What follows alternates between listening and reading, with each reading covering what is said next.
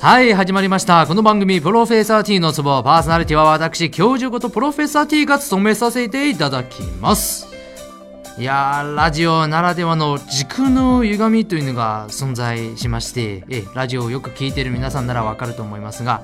それで大変申し訳ありませんが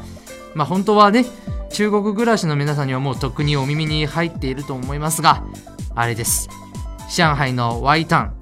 そこで起きた将棋倒し事故のことです。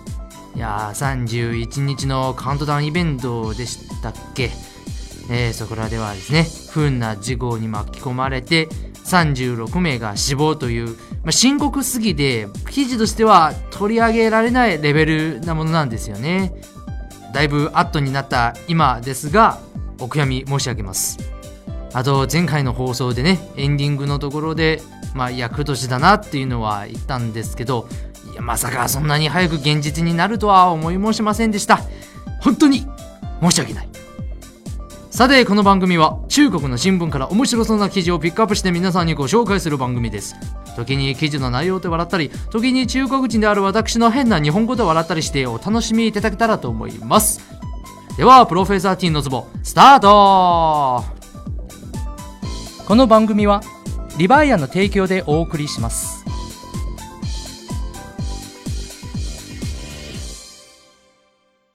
それでは本日の目玉記事をご紹介しましょう。ダフ屋が新政策に感謝。毎年旧正月前になると上海に出稼ぎで来ている人たちは帰省のため列車の気分をめぐる争奪戦を繰り広げる。これに乗じて黄色い牛と呼ばれる切符の転売やダフ屋が現れ、年々儲けを拡大している。今年2015年の旧正月に向けて、誰でも平等に切符を買えるよう、政府は切符の予約販売開始を従来の20日前から60日前に前倒しし、乗車日の15日前までであれば、全額払い戻しができる新政策を打ち出した。しかし、この新政策もダフ屋行為を抑制するところが、自分たちの商売がやりやすくなったと多くのダフ屋から歓迎されているという。はあ、中国のキセラッシュですね。日本ではお盆ですから夏ですけど、中国はね、旧正月っていうのがありますから、みんな大体この時期、1月あたりですね。まあ、今年の旧正月がちょっと遅いので、今もまだ書いていない人もいるんですけど、まあ逆に帰省ラッシュを避けるために12月の時点で帰ってる人もいるんですね。で、上海の場合はですね、まあ、特に出稼ぎで来ている人が多くてですね、ほぼ町の人口の半分を占めているんですよね。だから、これ例年の旧正月の中ですね、こう、場所によっては、もう本当にゴーストタウンみたいに、すごい静かなんですよ。もう上海じゃないみたいですからね。で、旧正月の話はね、また機会があったら、その時にまた詳しくするとして、まあ、今回はね、こう、黄牛、黄色い牛と呼ばれている転売屋、まあ、日本でいうダフ屋の話なんですよね。えー、まあ日本だと、これ調べてみたらですね、やっぱりコンサートのチケットとかが人気らしいんですね。でも中国、まあ中国にもそういうコンサートのチケットを売るダフ屋はあるんですけど、一番多いのはやっぱり列車、まあ、または飛行機の切符の方ですよね。まあ原因は記事でも言ったように中国ではやっぱり規制する風習があってでこれはずっと昔からなんでで転売屋はいつ出てきたのかっていうとこれ調べたら意外と長くてですねなんともう軽く200年はあるということなんですよ200年いやーもう昔のねそのチケットの販売窓口からちょっと行列に並んで買う形式からもう今はインターネットとかができて、まあ、そこで買えるようになったわけですよね。でダフ屋もそこまで進化してきたわけなんですよ。特にですね、えー、これ同じ記事の、まあ、ちょっと今回紹介していないところによるとですねネットで買えるようなんと中国の一般家庭で使う回線よりもですね10倍も速い回線を引いているんですよ。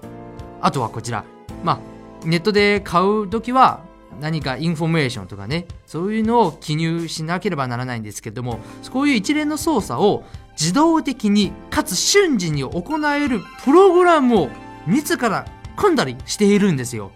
いやー、すごいですね。特に今年はね、もう14年の12月からも予約販売が開始されてまして、で、その月にですね、もう全国でネットで切符を求めた人は、もう延べ7億弱の人がいるのに対してですね、ネットで裁くあの切符の数はわずか6000万枚。いやー、7億と6000万枚。ヒット率は9%ですね。いや、この倍率はすごいですね。特にこの9%の数字を見ると、もう恐ろしくてガクガクしてきますね。だからね、もう今となってはですね、もう出稼ぎでよく上海に来ている人は、その状況に慣れているみたいですね。だから最初から、こう、窓口にでもなく、まあ、ネットで買うのでもなく、最初からこのダフ屋のところを訪ねる人が増えてきてるんですよ。まあ、新聞でもあの取材されている人曰くですねまだ結構良心的な価格だそうです、まあ、値段はもちろん2倍とかにはなっちゃうところもありますけど帰れないよりはマシという意見が多数みたいですね。でダフ屋たちも薄利多売っていうんですかね。そういう販売戦略に乗り出してますね。だから転売屋の話によるともう1日あたりの収入は1000元にまで上ります。特にその経験豊富なダフ屋の話によるとですね、おそらく今年のね、旧正月までの2ヶ月で8万元は余裕で儲けるという話なんですよ。8万元。えー、っとですね、まあ、日本円で例えるのも飽きましたので、そうですね、例えば私のような一般人の給料だとですね、まあ、いくらかは明言しませんけれども、これ軽く打ち合わせの時に計算してみたらですね、なんと1年半働いてもその金額にはならないんです。ええ、私のような人の給料ね、1年半分ですよ。それをこの2ヶ月で余裕で儲けるという。いやー、なんと言ったらいいですかね。まあ私自身は悔しくないですよ。まあずっと前からでも言ってるように、お金に特に執着はないですからね。ただ、やっぱりお金にご就寝の方、そういう方たちがも,、まあ、もしかしたらこの数字を聞いてそっとしているのかもしれませんね。いやー、新政策に感謝するというのも、まあ、あながちこの新聞社の皮肉ではなく、もしかしたらあの、転売屋の本音だったりするかもしれませんね。はい。では最後に教授としての一言を差し上げましょう。地元暮らしが一番楽である。by Professor T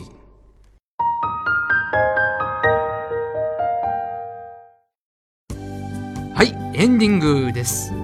いやー先ほどはね地元が楽とは言ったものので人はね人間というのはやっぱり夢を追いかけるようにできているかもしれないんですね。でそれがお金だったり、まあ、理想のお仕事だったりまたはま恋人のためだったりとか、まあ、それだけの違いですかね。まあたとえ変わらない日々を求めているだけにしてもね結局は自分も時代とともに変わっていかなければ手に入らないといういやいい歌詞ですね。えー、というわけでプロフェッサー T のツボ27回目の放送でした。中国人の私が1から10まで日本語でお届けするこの無茶ぶり番組。皆さんはちょっとは笑えたのでしょうか？温かい目で見守っていただけたら幸いです。番組は毎週月曜配信する予定になっておりますのでよかったらまた次回お会いしましょう。お相手は教授ことプロフェッサー T でした。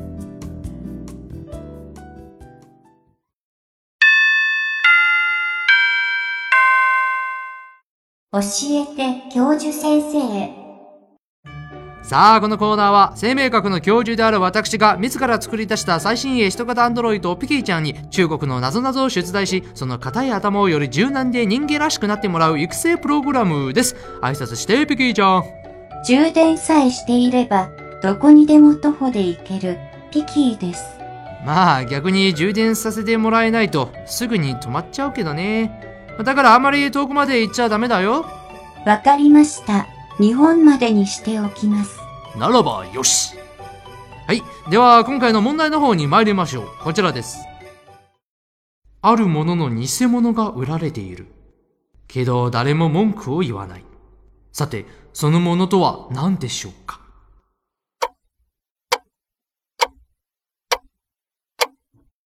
？DVD、あー、この国じゃ本物あまり買えないから、もう偽物の海賊版を買うしかって何を言わせるんだ？今のは教授が勝手に自爆しただけかと。誘導チームによって引き出された証言に証拠能力がありませんさて、正解はこれです。勝浦